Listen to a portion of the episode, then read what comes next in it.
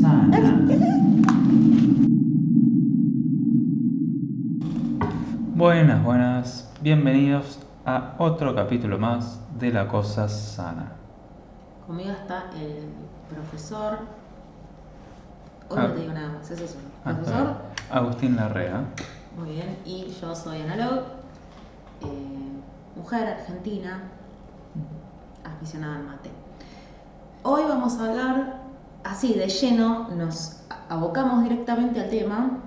Hoy vamos a hablar de canciones malditas. Opa. Sí, es como que a mí me da como un escosor porque la música es muy poderosa a muchos niveles y cuando una canción se considera maldita es un poco más fuerte. Es como un poco lo que veníamos hablando en el, en el capítulo anterior. ¿Serían como canciones mufas? Y algunas sí, otras son canciones que tienen alrededor, eh, están, tienen alrededor como un halo de, de cierto misticismo, de, de misterio, de duda. Mm. No todas generaron cosas negativas, es decir, no todas serían en este caso mufas, pero sí hay algunas que sí, definitivamente. Por ejemplo, eh, se dice que Helter Skelter de los Beatles, eh, Charles Manson decía que él escuchó esa canción y que decidió asesinar a toda la gente que asesinó por esa canción. Esa es una canción que podría ser considerada mufa, si vamos al caso. Otra canción que podría ser considerada mufa es Polly de Nirvana, que tipo, la cosa es así, eh, un pibe violó a una chica como muy mal, perdón, tipo trigger warning, pero vamos a hablar del tema, eh, abusó a una chica de una forma muy violenta y la chica contó que había estado, que, que el chico había estado cantando poli Mm. incesantemente y que tenía como de fondo esa canción una y otra vez.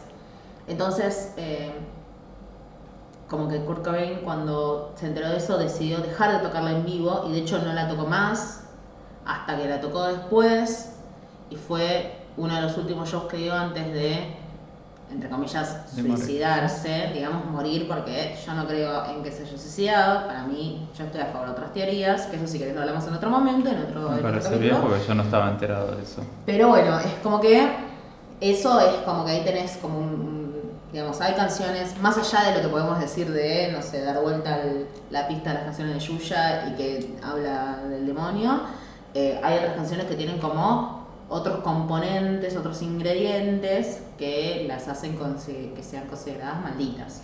Igualmente, en esos dos casos que me mencionaste, es como una persona las escuchó e interpretó, digamos, obviamente algo que no querían los cantantes, que digamos que no querían los músicos, pero posiblemente salían a la calle, miraban, no sé, un cartel de propaganda y decían, mmm, qué ganas de matar a alguien.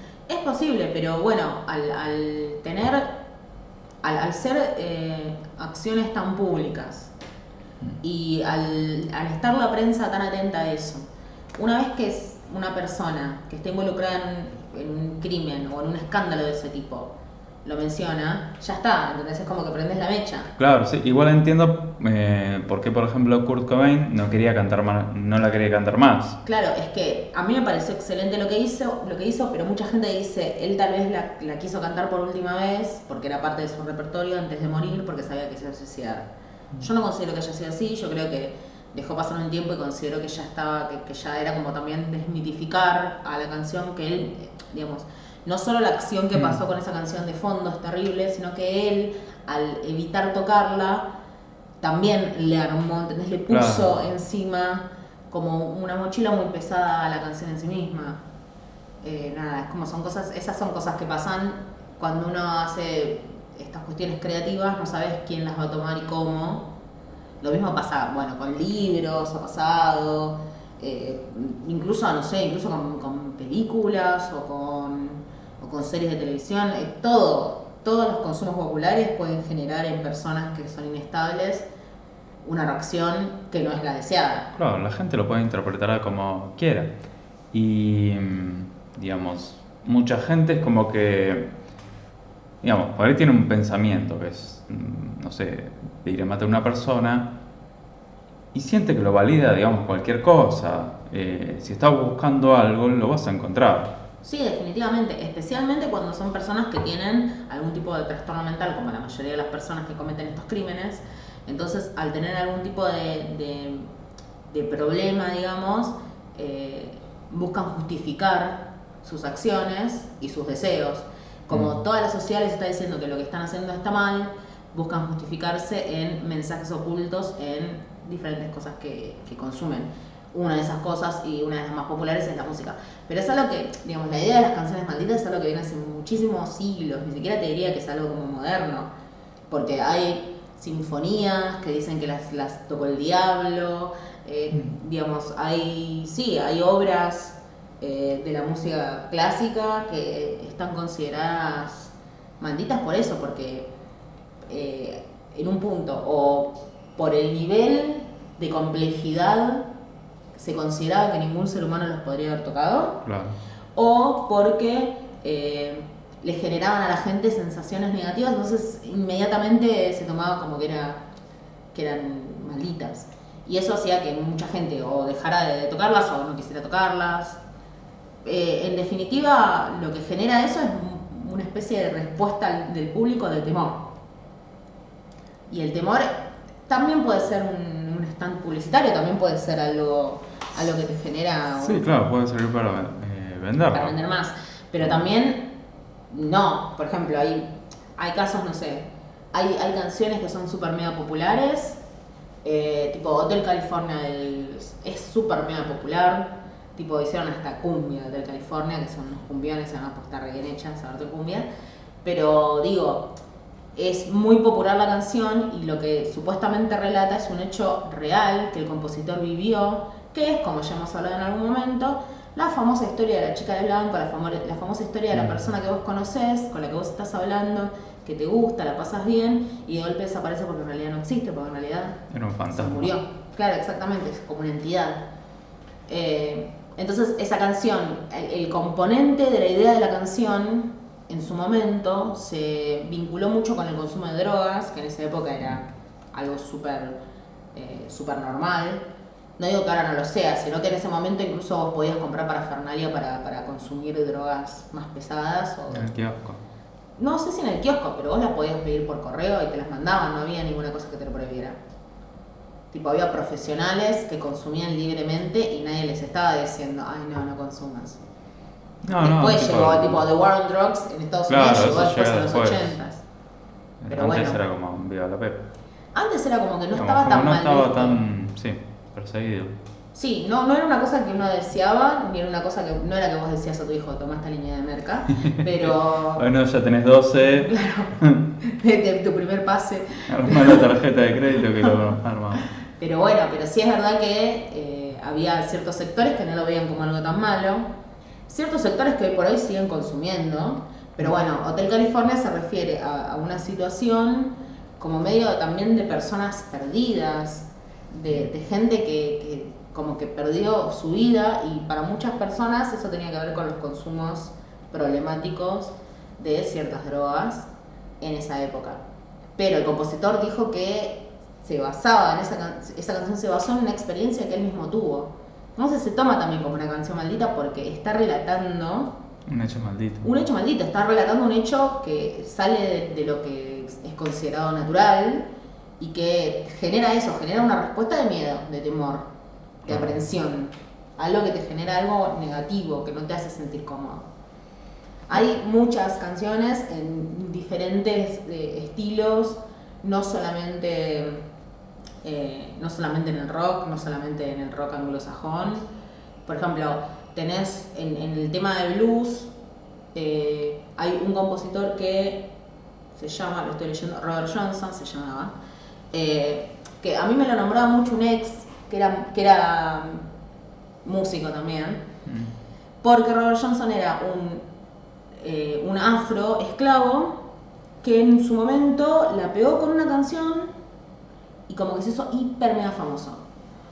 Lo, lo, llamativo de esta canción es que supuestamente lo que hace la canción, que es la única que él grabó, es decir, que él se hizo famoso antes tocando en vivo, pero la única que él grabó es esta, Em, que habla sobre un trato con el diablo que se lo encontró en una encrucijada y que le vendió el alma.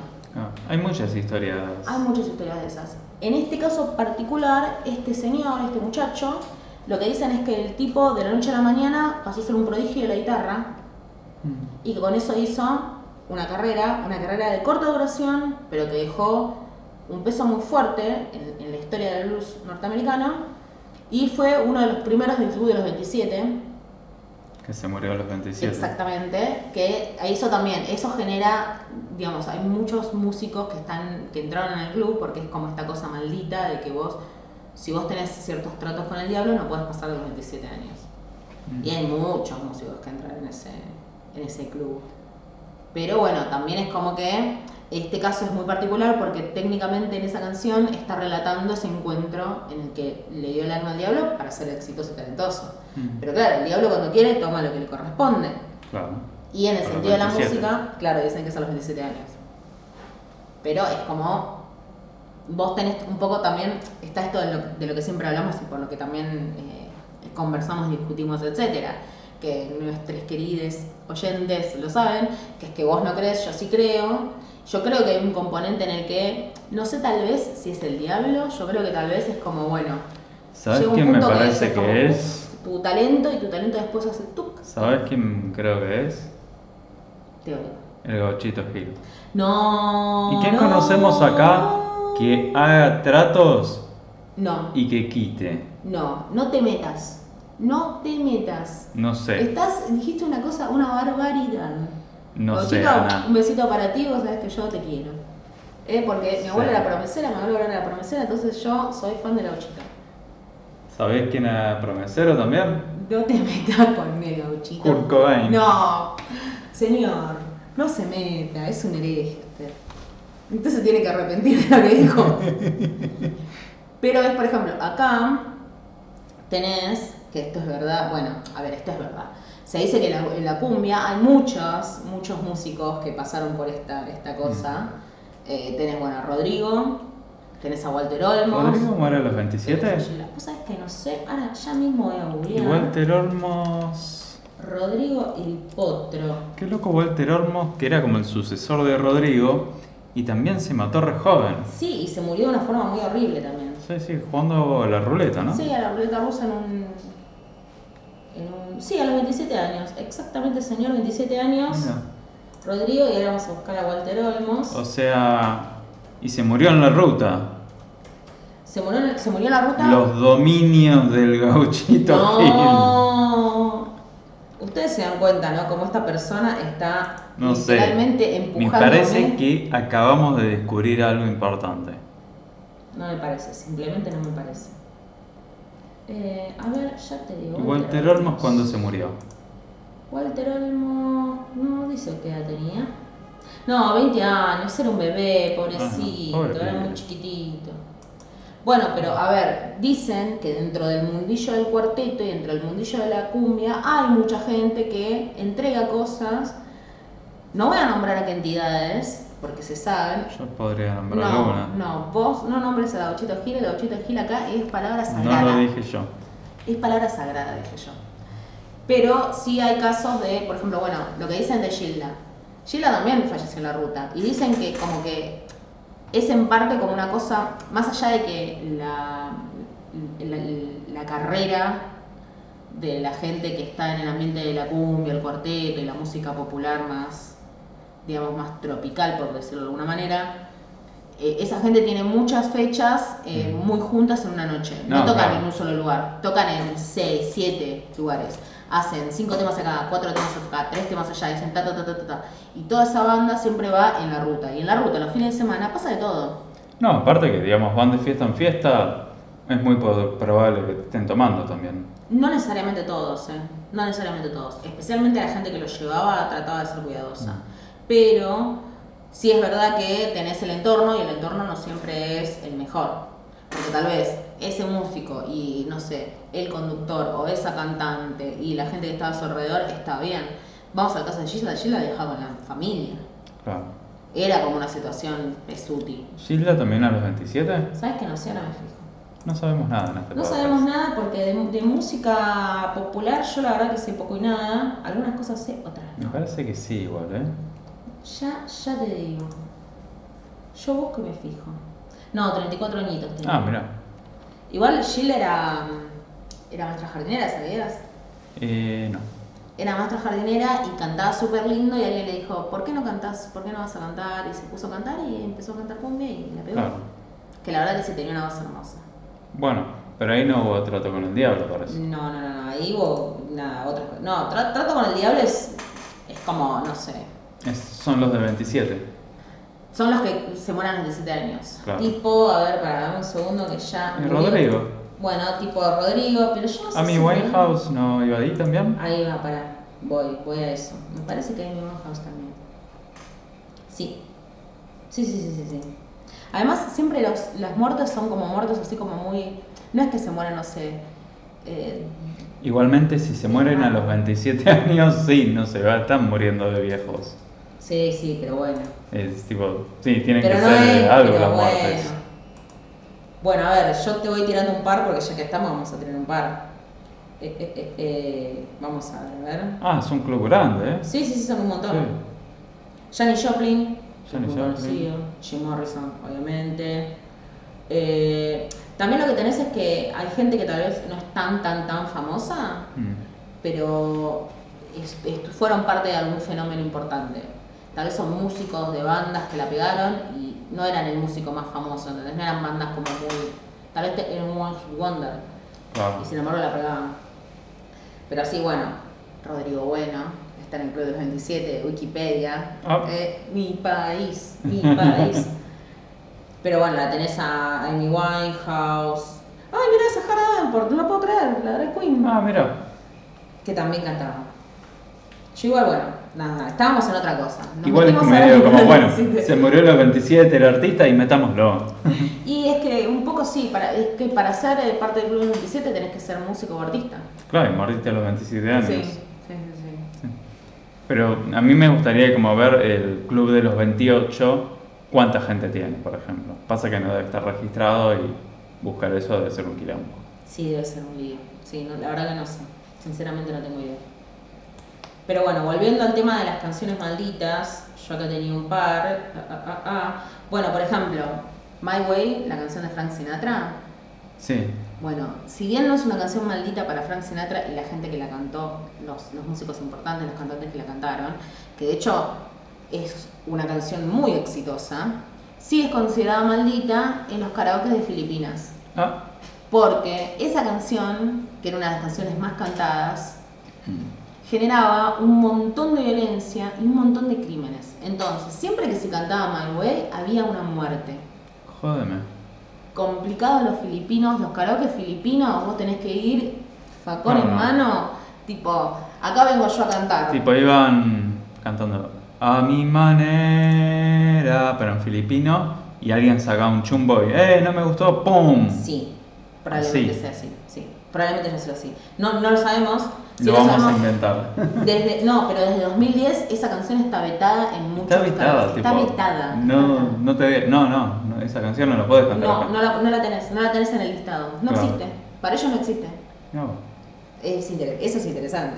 Te tiré una que no la sabías. Te impactó. O Te sea, impactó. si quieren ir a un karaoke a cantar My Way, Filipinas. no vayan a Filipinas. No vayan a Filipinas. No, vayan a otro lado. Sí, en otro lado pueden ser. Tal vez no las maten en otro lado. Claro.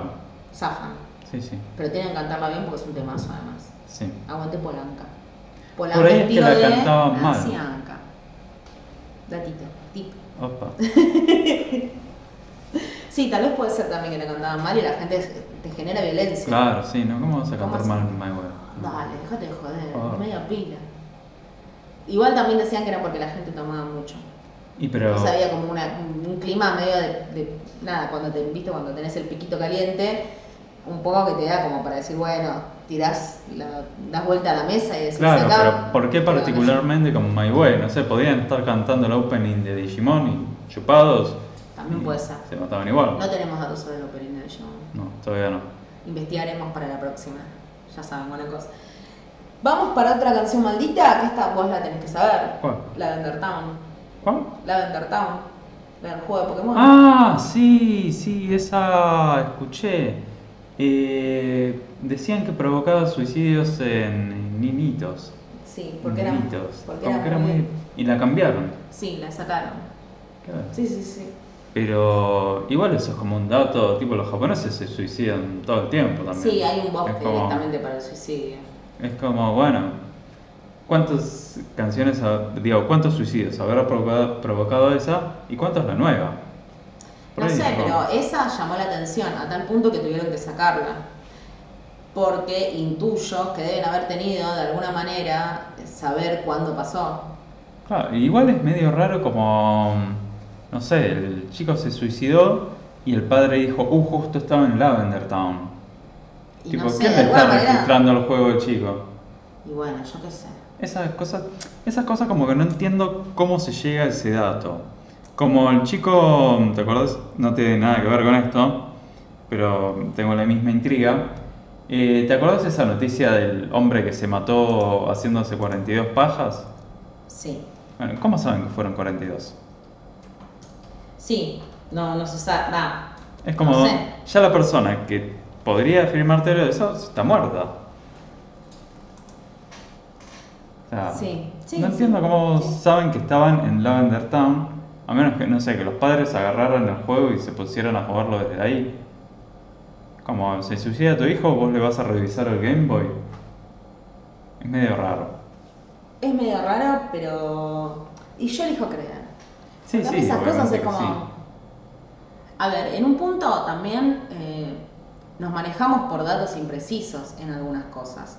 No tenemos el 100% de la verdad. Y lo que pasa con las muertes es que la gente le busca a veces una, una vuelta y una respuesta a algo que no, la- no existe, que no la tiene. Y es- a veces es tan intempestivo que vos le querés dar- encontrar una razón. Entonces, se murió a los 27 años porque estaba pasado de rosca. El club de los 27, ¿entendés? Porque era músico. Eh, no sé, se suicidó mi hijo. Y es como un bajón, tipo, tu hijo adolescente se suicida, es terrible. Y vos decís, ah, pero estaba justo escuchando esto. Y de golpe, muchos chicos estaban jugando justo el mismo juego, entonces listo, ya está, le echamos Pero la claro, tipo, canción. ¿quién no iba a estar jugando al Pokémon? Yo Igual- también hubiese, hubiese estado jugando al Pokémon. una canción medio bajonera también, digamos todo. Sí, sí, puede ser, bajonera. pero hay muchas canciones bajoneras y no, no hacen que nos peguemos un corchazo. No, no, pero hay canciones que han generado violencia. ¿Cómo cuál? Eh, hay, hay canciones, bueno, te conté de Helter Skelter, después eh, tenés tipo gente que dijo que ha matado porque escuchó canciones de Marilyn Manson, por ejemplo. Mm. Eh, no sé, hay. Pero a veces son cosas que vos, como que un poco no te las podés imaginar. Porque ponele Marilyn Manson, eh, bueno, Claro, sí. Pero después, eh, no sé, hay canciones de rock. Va, por ejemplo, dicen que hacer eje de las Ketchup Es diabólico. es sí. diabólica, dicen. Y es como, mm, ¿te parece? Eh, habían encontrado un sentido eh, a esa canción. Sí, la habían encontrado como una vuelta. No, pero lo que Estaba como, era al ser eje, jadeje, era un borracho intentando cantar una canción que era... Rappers Delight. Sí, esa. Sí, sí, pero eso está bien porque esa es la historia de la canción. Claro. Pero eh, lo que dicen es que en realidad la canción es como una invitación, que por eso también lo que dicen es que las canciones muy exitosas la pegan, porque en parte son invocaciones al diablo y es como que el diablo quiere que sean famosas. Claro. No es tipo, a ver, no es que Ursum, que es una banda Igual- no es que Ursum está tipo en el top chart, porque no pasa. Igual hacer es un gran tema. Hacer es un, un buen tema, no sé si un gran tema, es un buen tema. Es un gran tema. Tiene, tiene, es linda, es linda, sí, sí. Pegadiza. ¿La vas, a, ¿La vas a bailar, Agustín? No, la estoy Porque no te está en- viendo en nadie en este momento, excepto yo. No, no. Ah, No, entonces no, no. puedo. Pero bueno, es como que vos tenés canciones que eh, generan esas respuestas en la gente y tenés canciones que vos decís, bueno, eh, hay canciones que están hablando abiertamente del diablo, ponele, del Claro. demonio y todo, y hay otras que no, hay otras que son como cosas como más ocultas. Eh, hay canciones que se dicen que se dan vuelta y bueno, a ver, se dice Black Sabbath, Kiss, hay un montón de bandas y de músicos que utilizaron eso en su propio beneficio para hacerse más famosos en un momento en el que hubo como una especie de temor, miedo. Siempre cuando hablas del diablo va a salir gente muy religiosa que te va a decir, ay no, el diablo. El diablo existe por ustedes. Sí, ¿eh? Gato, mulo. Pero sí, un poco sí. Pero bueno, también ahí está en un punto lo que hace, lo que hace la sociedad con esa información. Desde mi punto de vista, se podría se tendría que poder hacer música con casi todo, excepto con cosas que sean muy puntuales y que sean ya definitivamente agresivas. Igual Mm. que digo, hay bandas de death metal, por ejemplo, que las canciones son súper mega gráficas y nadie las prohibió, nunca, jamás. Claro. Entonces, no sé, si estás hablando cómo asesinarías a una mina, le harías esto y lo otro, eh, y nadie te dice, che, no, esta, esta canción es muy fuerte, ¿por qué Mm. lo harías por alguien que veladamente está hablando supuestamente Claro. del diablo? Cuando hay gente que lo habla, tipo, está Sí, cantando te lo- el diablo. Sí, sí, que te lo está diciendo abiertamente. Oh diablo, te quiero mucho. Así es el ¿Vos sabías metal, ¿no? que- Así es el metal.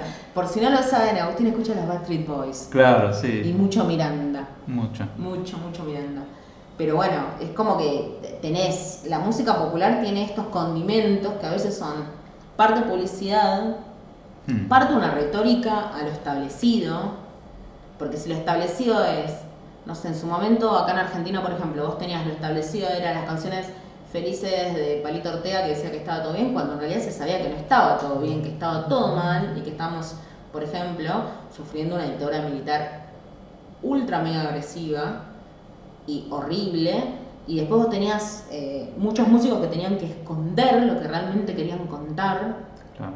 porque no podían decir abiertamente nos están matando, o se llevan a la gente y no sabemos a dónde la llevan. Entonces tenían que ocultar eso. Hmm. Y la música lo que tiene es, es la facilidad para poder brindar un mensaje sin tener que ser explícita.